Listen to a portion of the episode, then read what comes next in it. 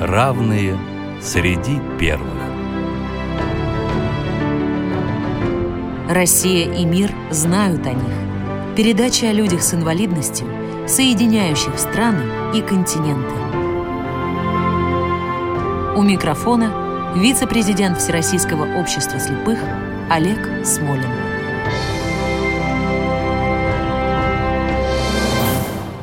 Здравствуйте. Эту программу мы начинаем со знаменитой арии на стихи знаменитого поэта в исполнении известного исполнителя, поскольку образ демона сыграл исключительную роль в жизни героя нашей сегодняшней передачи.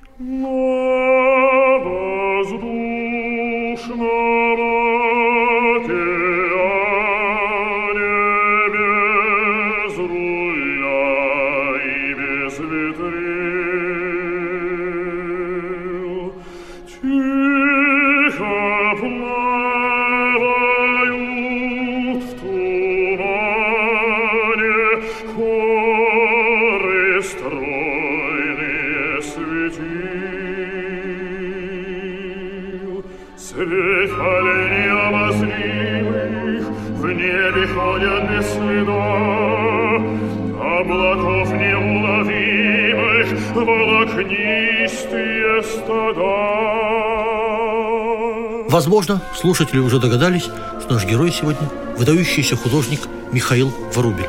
О нем мы будем говорить с гостей. Это Юлия Борисовна Лопаткина, начальник отдела Омского областного музея изобразительных искусств имени Врубеля. Добрый день, Юлия Борисовна. Здравствуйте. Юлия Борисовна, а каким образом имя Врубеля связано с Омском? Омск – это город, где будущий художник, будущий великий художник родился. И Омский музей оказался единственным музеем за Уралом, в Сибири, который хранит его живописные полотна. Гордость нашей коллекции – это триптих Врубеля «Цветы», который он исполнил в Москве на заказ. И после того, как музей был образован в 1924 году, в 1927 году, этот триптих поступил из Государственного музейного фонда Центрального отделения, является гордостью нашей коллекции. Иногда он даже гастролировал у нас, участвовал в проекте «Золотая карта России». Это основные знаковые работы нашей коллекции, нашего собрания. Для них всегда есть отдельный зал, отдельное помещение. И мы очень гордимся тем, что имя Врубеля еще и таким образом связано с Омском. Эльда Борисовна, давайте вернемся к началу и расскажем нашим слушателям, не все, наверное, знают, да, о семье, в которой родился художник, и о его детских юношеских годах.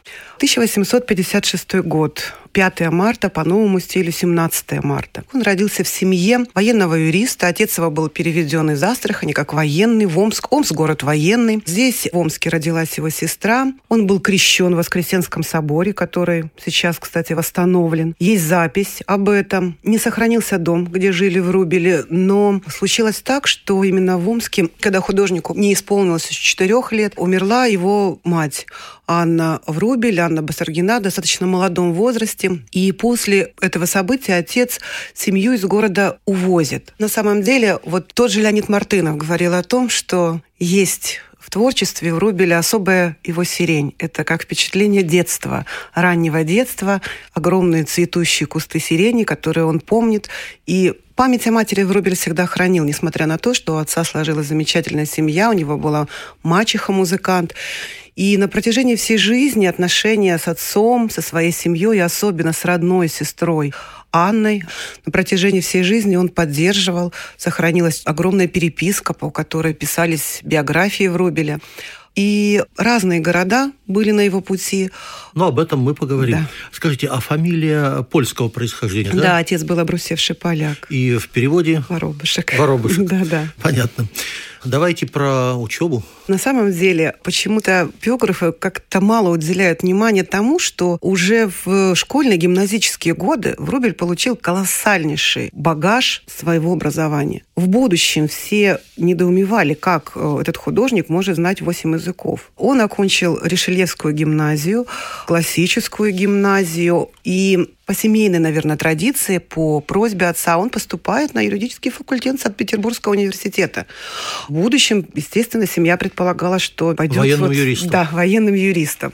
Продолжит семейные традиции. Но все прекрасно понимали, насколько он одарен. Одарен артистически. Он всегда рисовал и в детские годы, и в юношеские. Отец поощрял это. Он водил его в рисовальную школу, рисовальные классы говорят о том, что вот этот дар художника у него все-таки от матери. Есть воспоминания, что мама, когда болела, они были маленькие с сестрой, она их учила лепить, вырезать. Еще и музыки учила. Музыкальность Врубеля – это совершенно отдельная тема. Вторая жена его отца, Елизавета Христиановна Весель, она была музыкантом. И музыка, пение – это все то, что сопровождало Врубеля всю жизнь и давало огромный импульс его творчеству. Юлия Борисовна, ну давайте, наши слушатели, наверное, далеко не все знают о жизни Врубеля. Расскажем немножко дальше о его друзьях, о его любви, о его, в общем, выдающейся и трагической жизни. Самом... А потом уже о творчестве. На самом деле совершенно так. Его жизнь была иногда это были счастливые взлеты, иногда трагические падения. Но на самом деле в своей жизни он познал дружбу, он познал настоящую любовь. И После окончания юридического факультета он поступает в Академию художеств, тоже в достаточно зрелом возрасте. Отец сильно переживал? Переживал, переживал сильно, но, тем не менее, его поддерживает, он надеется. Он всегда в своих письмах надеется, что Миша когда-нибудь напишет большую картину. Он поступает в мастерскую удивительному педагогу Чистякову. Благодаря ему он научился работать, он стал мастером, он стал изучать форму. И рядом с ним долгое время, практически всю его жизнь, были два замечательных русских художника. Это Валентин Серов и Константин Коровин. Их связала дружба в молодости. Есть чудесная фотография совсем молодых Врубеля, Серова и Дервиза. Коровин присоединился к этой троице уже позже. И несмотря на то, что оба художника обладали исключительным дарованием, они всегда признавали главенство и какую-то особенность, инаковость новаторства Врубеля. Ну, надо сказать, что Михаил Александрович достиг выдающихся вершин, но и характер имел не очень простой, да? Да. Чего стоит только одно замечание в адрес Репина. Вы, Илья Ефимович, рисовать-то не умеете. Да, это его характер со временем стал притчей в языцах во многих кругах богемы, и московской, и петербургской, потому что это был совершенно особенный человек. Он себя провозглашал как очень такого изящного аристократа, денди. Он разбирался в винах, владел языком языками, прекрасно разбирался в подаче блюд и прочее, прочее. Мог запросто говорить на итальянском, на немецком, на французском, причем все отмечали, что он говорит совершенством. Был уникально образован на самом деле. И, вы знаете, он иногда даже гордился тем, что его не понимают. Вот такая особенность. Да. Говорят, Сави Мамонта, он сказал, когда это вот сначала никак не хотел его понимать и признавать, то сказал, вот и хорошо. Я, да, если да, бы да. меня понимали, я бы был бы разочарован. Что-то в этом роде. Да, именно текста. так, потому что он изучал судьбу многих гениальных творцов и всегда понимал, что их не признавали, не понимали. Это шарлатан, это мазня, это просто смех, ужас и прочее, прочее. Хотя Хотя те, кто был рядом, а это, ну, скажем так, собратья по перу, по письму, по живописи, прекрасно понимали. Они прекрасно видели, что это значит. Но среди непонимающих были великие люди.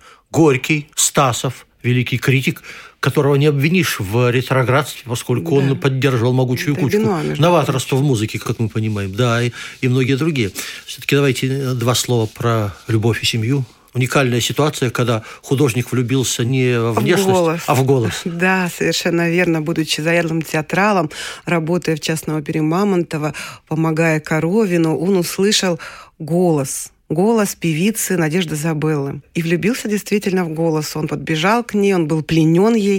И впоследствии он говорил, все певицы поют как птицы, а моя Надя как человек. И действительно современники отмечали необычайно вот проникновенную человечность ее голоса, доверяли ей партии в замечательных былинных русских произведениях римского Корсакова. И Надежда Забелла Врубель и сам художник, они оказались удивительно гармоничной парой, поскольку Врубель Рубель полностью проникся творческой жизнью, деятельностью своей жены. Он создавал ей костюм, он писал декорации, он присутствовал на всех ее выступлениях. То это действительно был союз, очень гармоничный союз двух творческих людей, понимающих друг друга и верящих в друг друга. Это были очень счастливые годы, плодотворные в творческом отношении для Врубеля. Давайте прервемся на минуту и послушаем фрагмент арии из оперы римского Корсакова.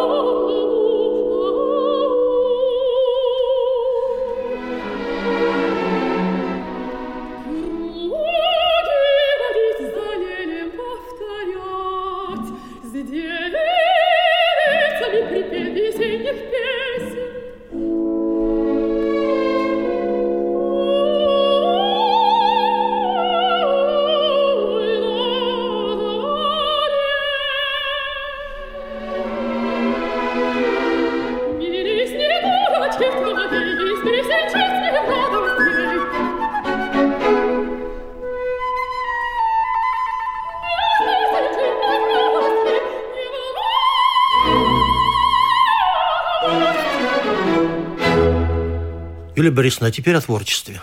Ну, редко чье творчество вызывало столько дискуссий, как творчество Врубеля чем оно притягивало и притягивает людей, и почему многие современники его не понимали и не признавали. На самом деле вопрос, над которым вот задаются исследователи, искусствоведы, философы, психологи и даже медики. На самом деле его чуждость, например, тем же передвижникам, она была абсолютно органична. То есть он не искал красоты в служении обществу, да, вот в этой идее передвижничества, в социальных каких-то аспектах. Он искал красоту идеальную, красоту в искусстве, красоту в старой школе, он изучал византийское искусство, искусство итальянцев, возрождение.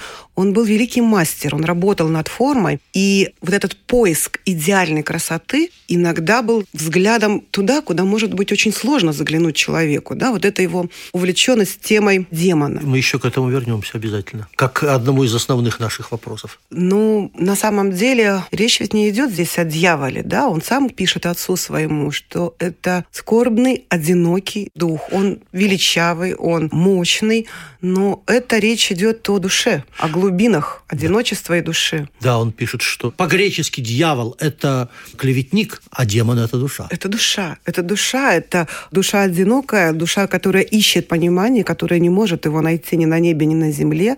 Душа, которая вот несет свою тяжесть и ищет свою красоту.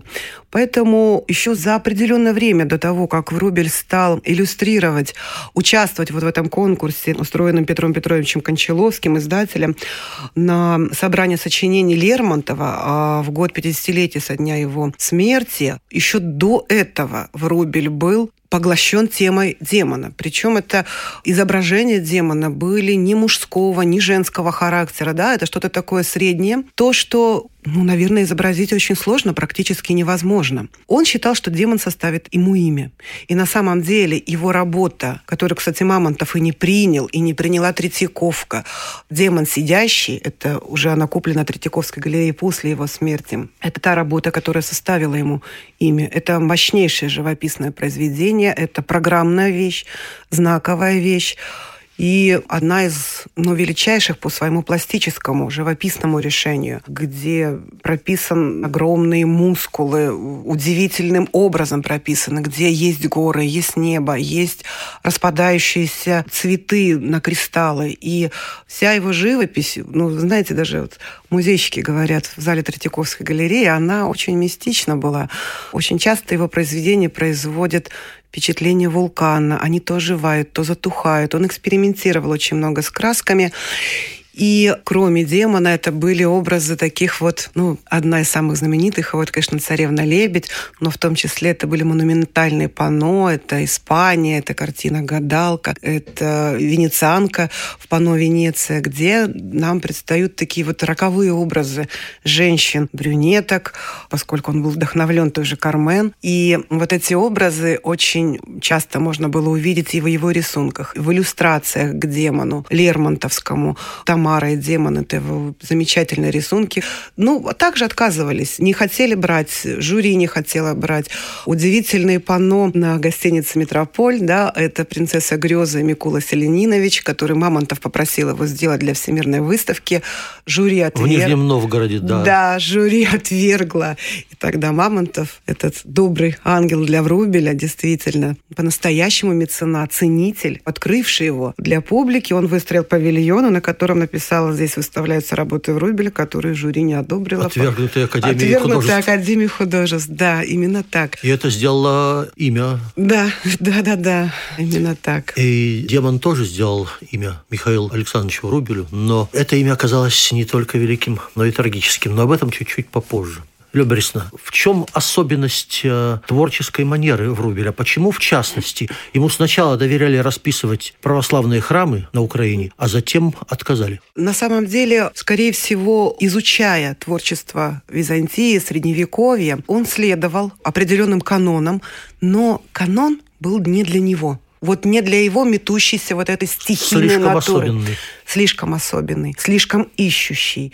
И, конечно, это был действительно, ну, можно сказать так, скандальный случай, когда на росписи Кирилловской церкви в образе Богоматери увидели реальную женщину. Женщину, в семье которой он жил, был влюблен в нее. Эмилия, Эмилия Прахова. Прахова. Да, да, да, да, да. Именно так. На самом деле портретов, портретов типажей, портретов похожих на человека Врубеля практически нет на самом деле. Хотя он мог прекрасно писать портрет.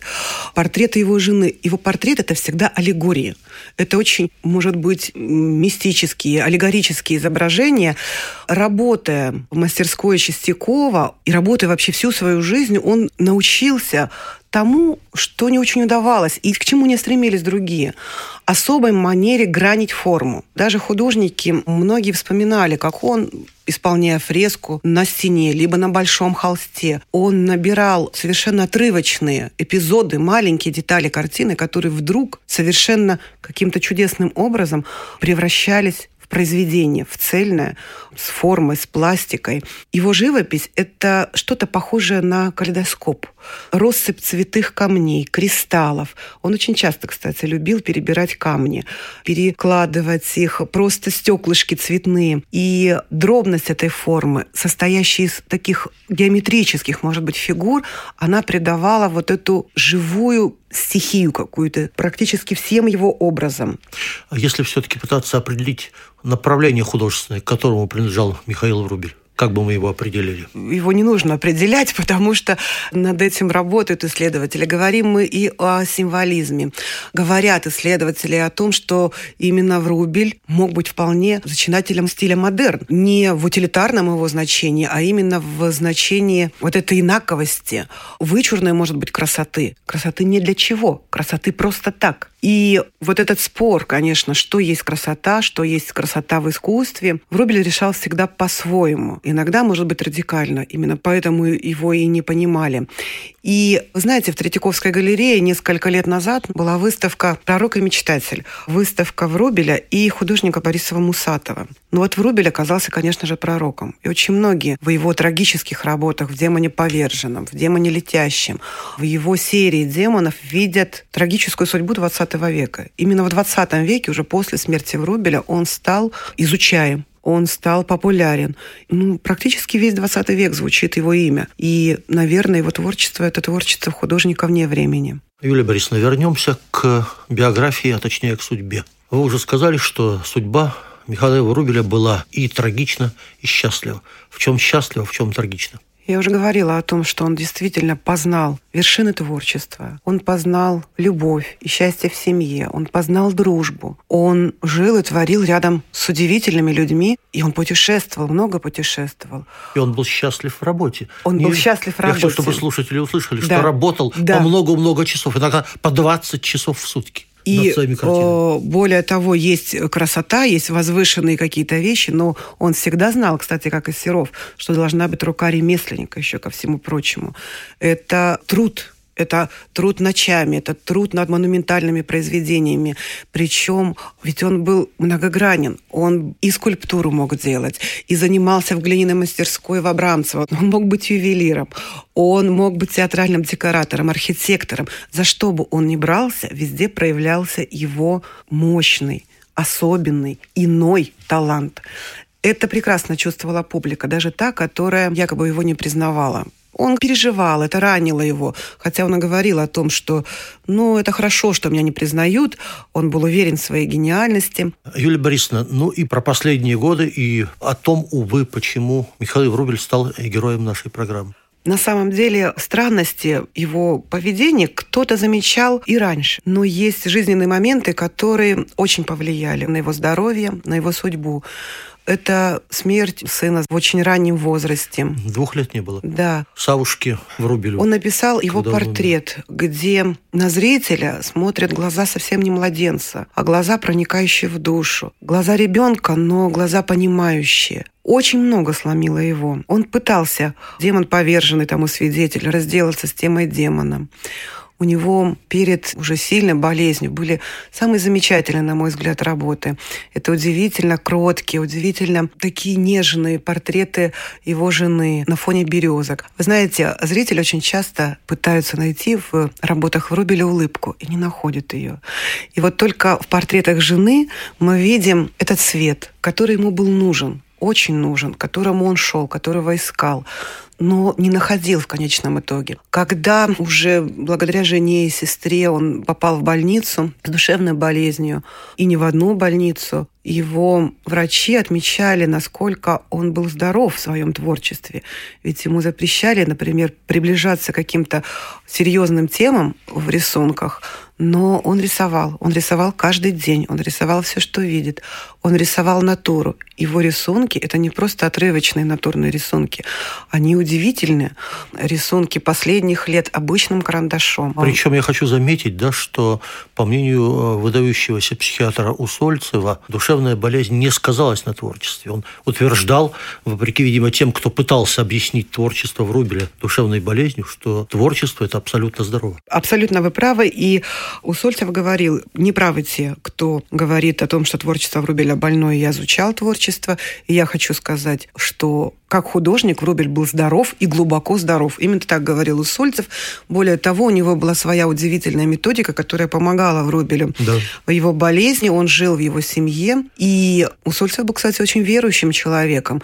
Обычная жизнь, бытовая жизнь, она в доброй семье, с хорошими домочадцами, с какими-то традициями семейными, она вообще на протяжении всей жизни Врубелю помогала. Это было и у Мамонтова, это было и у Кончаловского, и у многих людей, к которым Врубель стремился всей душой. Тот же Серов, его замечательный друг. Самая последняя работа художника, когда он уже практически потерял зрение, это был портрет Брюсова. И в это время художник уже начинает терять зрение, и это ему не мешает.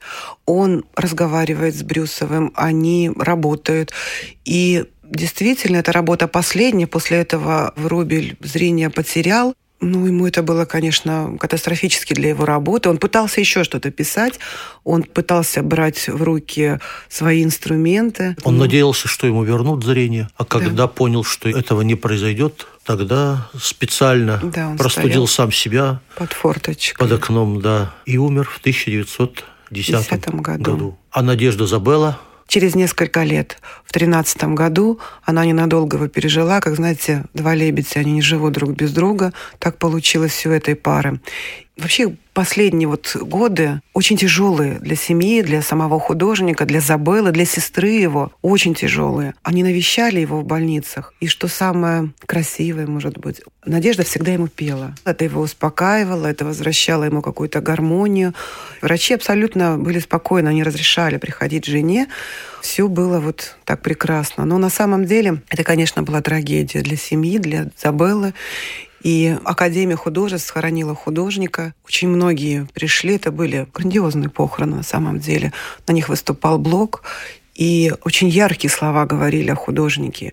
Именно уже после его смерти многие картины покупает Третьяковская галерея. И сейчас и Врубель, и его жена, они похоронены на Новодевичьем кладбище в Санкт-Петербурге. И после смерти начинается творческое бессмертие. Да.